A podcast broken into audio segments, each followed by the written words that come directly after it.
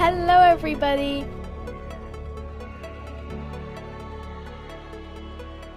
It has been a while, I will admit that, but I do have an excuse. So, as hopefully all of you will know, and hopefully all of you will be excited about, it's almost summer, but unfortunately that means exams. So, I wasn't able to record any episodes because I was busy revising.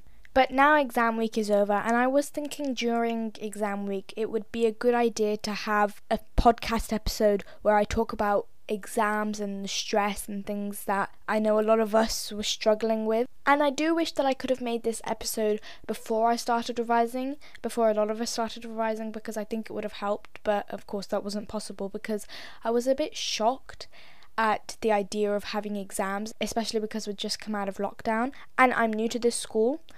I wasn't utterly surprised because obviously you're going to have exams no matter where you go, but I was still a bit skeptical because I didn't feel like I'd been paying as much attention as I should have been in lockdown.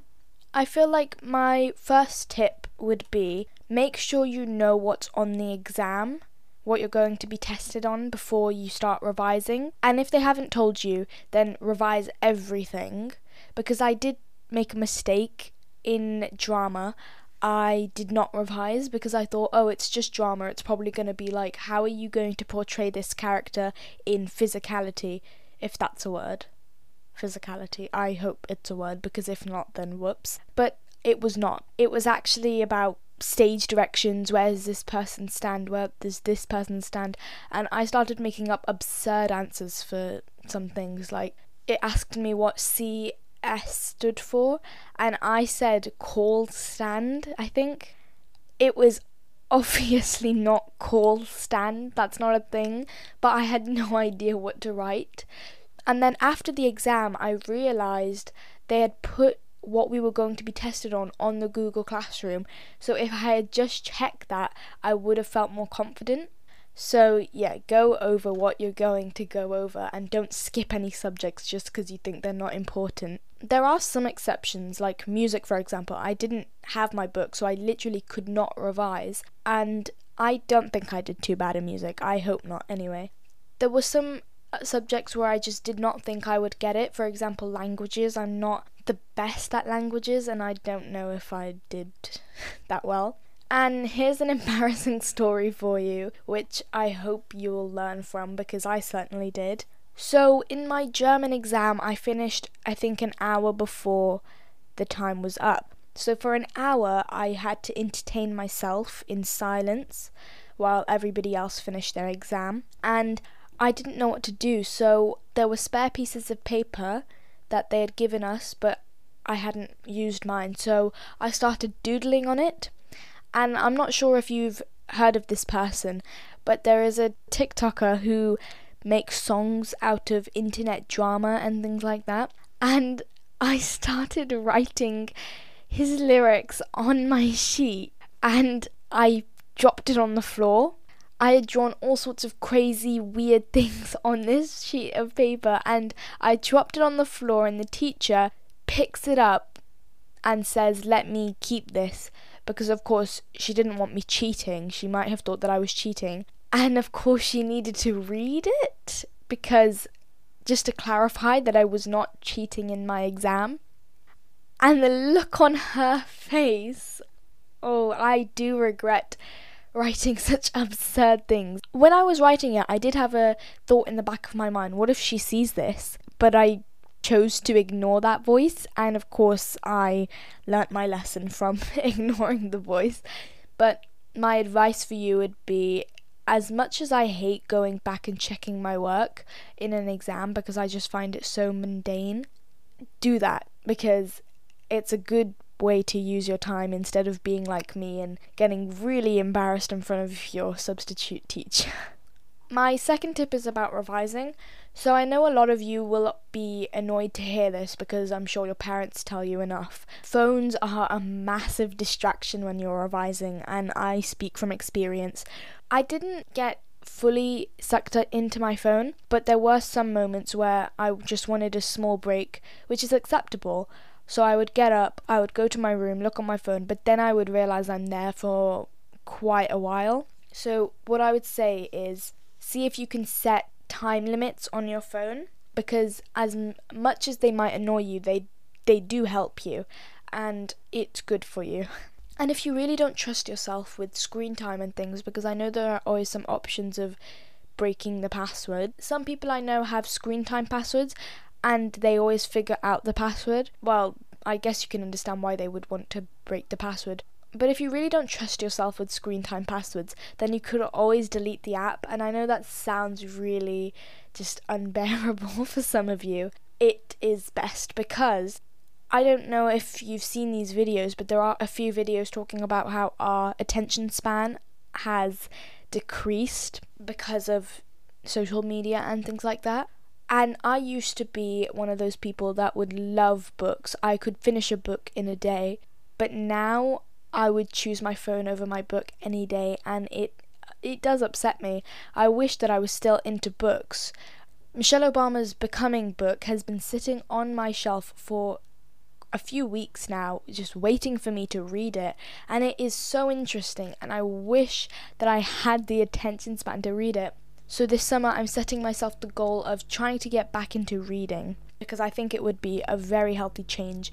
And I was reading and I was watching this YouTuber's video. I think his name is Elliott Choy. I'm sorry if I got his last name wrong, I just can't remember right now.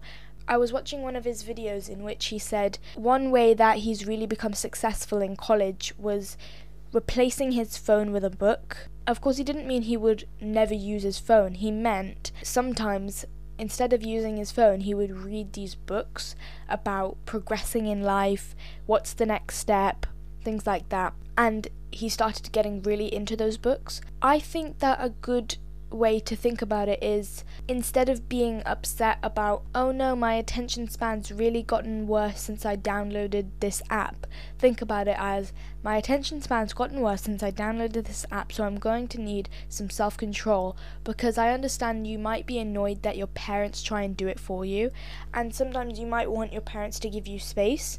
I mean, you know that they're right and you know that you shouldn't be spending so much time on your phone, but you just can't help it. And you feel like you just want to do it by yourself. Some people. I know that sometimes I wish my parents would stop telling me to get off my phone. And not because I want to be on my phone, but because I wish that I had the power to tell myself to get off my phone. I wish I had that self control. But instead of wishing, I think you should take action about that. That's my goal for this summer. Instead of thinking, oh, I wish my parents would stop trying to be in control of me, I wish I had that self control. Make that self control. Because the people that you look up to, the people that you think, oh my god, she read a 500 page book in just one day, I wish I was like that. Those people, instead of wishing you were them, become like that. No person in life has ever become who they wanted to be by thinking about what it would be to be that person. If you want to pass your exams, if you want to get a good attention span, literally anything, if you want to do anything in life, you have to take action upon it. There is no point in sitting down and thinking, I wish this, I wish I could do that. You have to do it. That's kind of a tip two and three. Tip two is phones are a distraction, so try and keep them as far away as possible and work out how much self control you have. And number three, instead of manifesting the good grades and manifesting the self control to know when to get off your phone, do it. Work on it. Tip four is going to be create a schedule because that did help me. I personally did not stick to my schedule, but that's okay because, of course, you can't schedule something when you haven't done it before. I've never revised for this exam, so how am I supposed to know exactly how long it's going to take? I think you should live the experience, but you should still have a timetable. And if you find out, hey, this might take longer to revise, or this might not take as long to revise as I thought it would, then create a new one if you give yourself two hours to revise German and you realize it might only take one, then schedule that in. Think, okay, well, what should I do for the spare hour I have? And think, okay, well, I'm struggling on this subject, so maybe I'll dedicate that hour to this. You know, it's just trial and error, seeing what will take longer and seeing what won't. And this is a really good way of keeping everything in control. And I think studying doesn't always have to be boring. I don't think it has to be sitting at home with a book, just looking at the book, reading it, and then thinking, okay, well, I guess I'm just going to read it again tomorrow and see if I've memorized anything. I think it could be revising with friends, making flashcards, making notes. One piece of advice one of my teachers gave to me, which was actually quite helpful. I personally didn't have time to do it, but next time I have a big exam, I will look into it. Was recording yourself reading through your notes so that you could listen back to it and it's kind of like you're being taught. And another tip was teach it to somebody. And if you can't teach it to somebody, then just say it, pretend you're teaching because if no one has the time to listen to you, then I guess you just have to talk to oxygen. just say it. Because there's a saying that goes, if you can't teach it, then you don't know it well enough. I don't think that's the actual saying, but it's something like that. Being a teacher was, I think, something all of us wanted to be at least once in our lives. So here's your chance to be that teacher. Now, breaks and maintaining your well being are something that is so important when you're revising for exams because you seem to forget about hey, have you eaten today? Hey, have you taken five minutes away from the biology that you've been doing? because personally sometimes I would accidentally miss meals because I was revising and that is not healthy in any way shape or form. And sometimes I would have meals at like 10 at night because I was busy revising. So don't go to sleep too late. Keep a schedule. I know you'll want to revise but you're going to need to have some preparation before that. Of course if you have a timetable that will help you because as I said, you can start scheduling in some breaks and you can start thinking about when you should have breaks. And I think the best time to decide the breaks is before you start revising because when you're revising, you want to revise, you want to get through everything. But when you're not revising, you want to have breaks. I think you have two very different mindsets depending on what you're doing. So, for example, right now that I'm not revising for an exam, I could make a timetable and I would have a fair distribution of breaks. But I know that if I was revising for an exam, then I would not want to have as many breaks as I would if I wasn't revising. I hope you understand what I mean. But you would just want to get through everything, you want to squeeze it in, you want to push it. And I don't think that's healthy. In fact, you might even want to have a rest day sometimes I couldn't have a rest day when I was revising because I'd been cramping it into about a time space of two weeks. So I didn't get to really have a whole day where I could just rest. But that's okay because I was working hard and I was still taking breaks occasionally.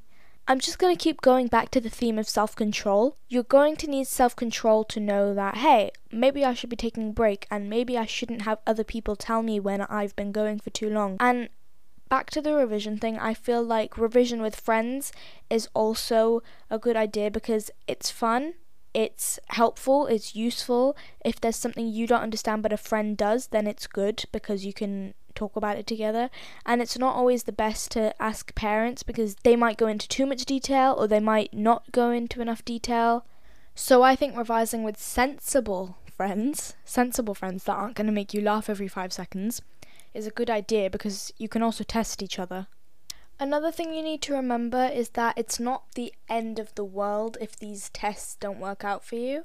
I understand depending on how old you are, some tests will be a lot more important than others, but you just need to remember to just sit back sometimes and look at the bigger picture. For example, if it's just your end of year exams, look back and think, a couple years from now, am I even going to remember these? Am I going to remember what I got? Is it going to be the end of the world? Is it going to be the end of the world? No? Okay, well, then. I'm not saying that you should think that and then think, well, if I'm not going to remember these in two years, then I guess I shouldn't work hard. No, you should still work hard. But what I am saying is that the reward you get out of working hard is a feeling you don't get if you just sit back and do nothing. For example, the feeling of achieving something is just so satisfying, you know? I'm sure we've all felt that at least once in our lives. The feeling of going through something that's been troubling us, something that's been really difficult, and then finally figuring it out or doing it or working our way through it is just so satisfying because it makes you feel strong, it makes you feel confident, it builds up your self esteem. You realize, you learn to appreciate yourself. And I think that self confidence and self esteem is really important when it comes to exams because what's the point of being clever if you don't believe you are? You know? What's the point of getting good grades? What's the point of revising for good grades if you don't think you can get good grades? What's the point of making this podcast episode if I think no one will enjoy it? You need to think about the good things, and there's your motivation. So that is my main advice for you today is self-control and belief in yourself. Uh, it feels like I've been recording for two minutes, but it's actually been 20. So I hope that I was able to help you in some way. And I know I've just been repeating what other people have probably told you thousands of times, but I think depending on who it comes from, it's easier to hear things. For example, if I was told to get off my phone from a friend, I would just think they're joking. But if I was told to get off my phone from my mom, I I would have a different reaction. I really think that when I next have end of years, I will be reflecting on this year because even while revising for this end of year, I was reflecting on what I did yesterday and how I could implement that today, or what I did yesterday and how I could not, how I could avoid distractions today. So I think looking back and reflecting and remembering is also something that really helps being organized. And of course, you don't have to do this all by yourself. I'm sure there are so many people that would help you. And those people that you look up to, the people that, as I said earlier, can read a 500 page book in one day, the people you want to be like, they're the ones that can help you. Because as well as taking control and helping yourself, you also can get help from those people. I did say earlier that you need self control, you need to learn how to do it yourself, you need to learn how to stop yourself from doing things you know won't benefit you.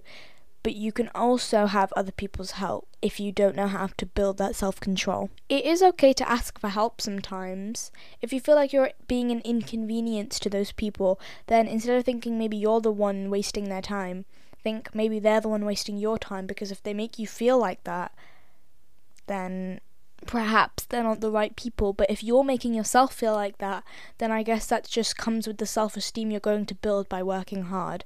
The self esteem you're going to get out of the satisfaction of literally acing those tests. And by listening to this episode, you've already gotten help because you saw the title and you went on it because clearly you found the topic interesting, or you clicked on it because you thought that this might be a very silly video. I hope you didn't click on it because of that. I hope you clicked on it because you thought I would give you good advice, which I hopefully did. And this is just your first step in a long journey of finding your own technique to do things because everyone has their own way of memorizing things. Everyone has different memories. Some people might have a photographic memory, they can just look at something and remember it and an image is imprinted in their brain. Other people might need to reread it a few times. Other people might need to visually see an example. We were just talking about this in school the other day. You have different types of learners. Some people need to do something like a practical to learn. Some people need to listen to something to learn, and some people need to watch something to learn. So it's all a journey on finding out who you are, how you learn, what's the perfect method for you. And once you find that method, things will be so much easier than you might think they are now. So, that now concludes episode four of this podcast.